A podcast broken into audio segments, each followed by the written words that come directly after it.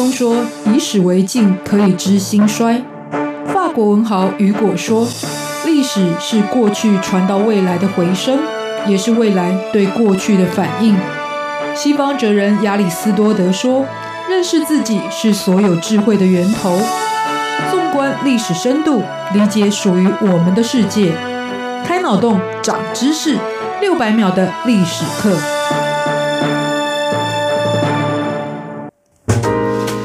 是过去才能够掌握未来。欢迎您收听这一集六百秒的历史课，我是维珍。在本集末代领袖的思索与境遇，就来介绍夏威夷王国最后的君主利留卡拉尼女王的故事。威夷是美国第五十，而且也是最后加入的一州。在族群上，原住民的夏威夷族今天只占百分之十人口的比例，而最多的反而是接近四成的亚洲人，其中又以日本人是最多。另外还有白人、非洲裔以及呢少数的其他族群。大约从史前时代开始，就来自于大洋洲的波利尼西亚人横跨了太平洋来到此地定居，同时发展出了部落政治。那，跟同样是身为南岛语系的台湾原住民，其实有很多相似之处。其中之一呢，就是他们也是属于口述历史，因此直到外人进入之前是没有明确的文字记录的。在一七七八年的时候，来自于英国的军官，同时也是航海家的詹姆斯·库克，在他第三次探索太平洋的时候，就发现了这个他称为三明治群岛的夏威夷群岛。那虽然呢，这一群欧洲人最初的登陆，让当时正在举办年度祭典的岛民呢，认为这根本就是神的使者降临，因此给予了非常多的款待，同时还提供了得以继续航行的物资补给。但是船队在离开不久之后，又因为遭遇气候因素返回到夏威夷的时候，居民就开始思考了：这神明每年只会降临一次，那库克你们这么快就回来，想必你们根本就不是神的使者，他们就是骗子跟侵略者。于是，在这样的盛怒之下，他们开始袭击船只。库克原本是想要透过谈判来缓解这样子一个寡不敌众的局势，但却没想到呢，在双方登船之时，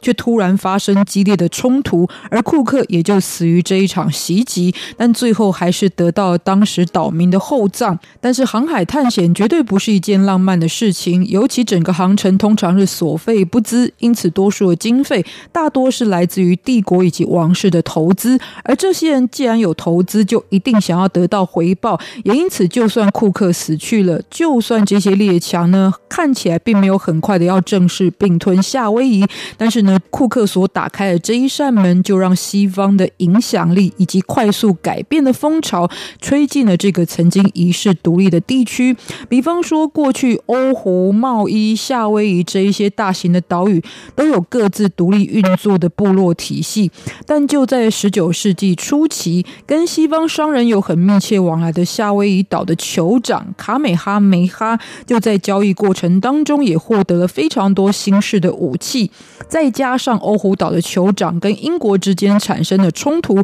所以英国人呢也刻意培植卡美哈梅哈的军事力量，最终呢让他得以在与各岛的战争当中获得了优势，同时呢征服了欧胡岛等地哦，在一八一零年的时候，终于建立起一个一统的夏威夷王国。Yeah.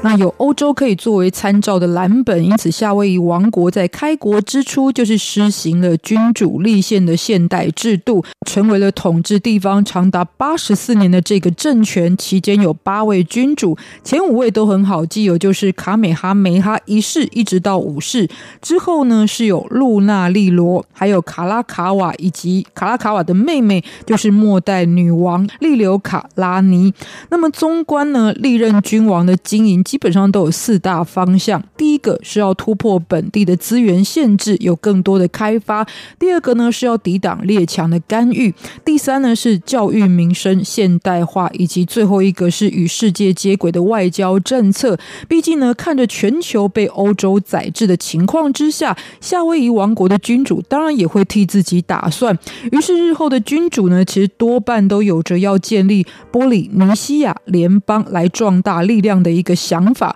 或者呢，曾经也有过跟日本皇室联姻哦，借此来开启欧美之外外交路线的一个机会。虽然最终呢，这样的联姻是没有达成，但也促成了双方的合作，就开启了日本人大量移民到夏威夷的历史。也就是为什么现在日本移民在当地的占比是如此之高。但这也不排除来自于日本想要以人海战术的方式，最后可以占地为王的念头。但回头过来说，为什么夏威夷需要这这么多的外来劳动人口？其实最主要也在于库克船长登陆之后呢，其实他们也带来了传染病，甚至在之后的五十年造成的夏威夷的人口是锐减一半，所以急需要劳动力来加强呢更为现代化的建设。但即使夏威夷的君主有这么多积极的作为，但还是受到了列强干预，尤其是英国、美国跟德国。最主要就是来自于夏威夷本身有珍贵的区域资源，再加上它是太平洋航线上面非常特殊的据点，所以有着经济与军事上的战略地位。而美国虽然为了避免夏威夷被日本占领，于是是率先在国际间承认王室合法地位的一个国家，但是由于双方的经贸以及人员往来非常的频繁，也让夏威夷呢逐渐对美国的依赖是加深。尤其是美国在夏威夷开发了蔗糖产业，这改变了过去在地以海为生的传统。那蔗糖生产之后，就是要再输入到美国，所以夏威夷为了要获得更多利润，就必须要更多的妥协。最终，在一八八七年，就在军事威胁以及贸易优惠这双重的手法之下，国王卡拉卡瓦也被迫同意美国呢在夏威夷当地设立永久的军事基地。而同一年呢，为了对抗数量庞大的日本移民所成立的白人组织呢，就发动了政变，而且透过了修改宪法来架空王权，而实权呢，则是转移到白人所执掌的内阁手中。另外呢，美国还宣布哦，补贴自己本地的蔗糖产业，这让原先双方签订的贸易优惠的优势就不复存在了。在政治与经济的双重压力接踵而至的情况之下，一八九零年，卡拉卡瓦国王因为健康恶化而前往旧金山就医，最后是在一八九一年于当地病逝。因为没有子嗣，所以是由妹妹利留卡拉尼继承了王位。这一位女王其实曾经透过努力游说以及政策的制定，想要再次呢能修改宪法，恢复实权。但其实金权与政权这两个属于国家的命脉哦，其实都已经不掌握在他们王室的手中，因此也徒劳无功。再者呢，当地非常多经商的居民都想要透过成为美国领土，借此可以免去关税，获得更高的利润。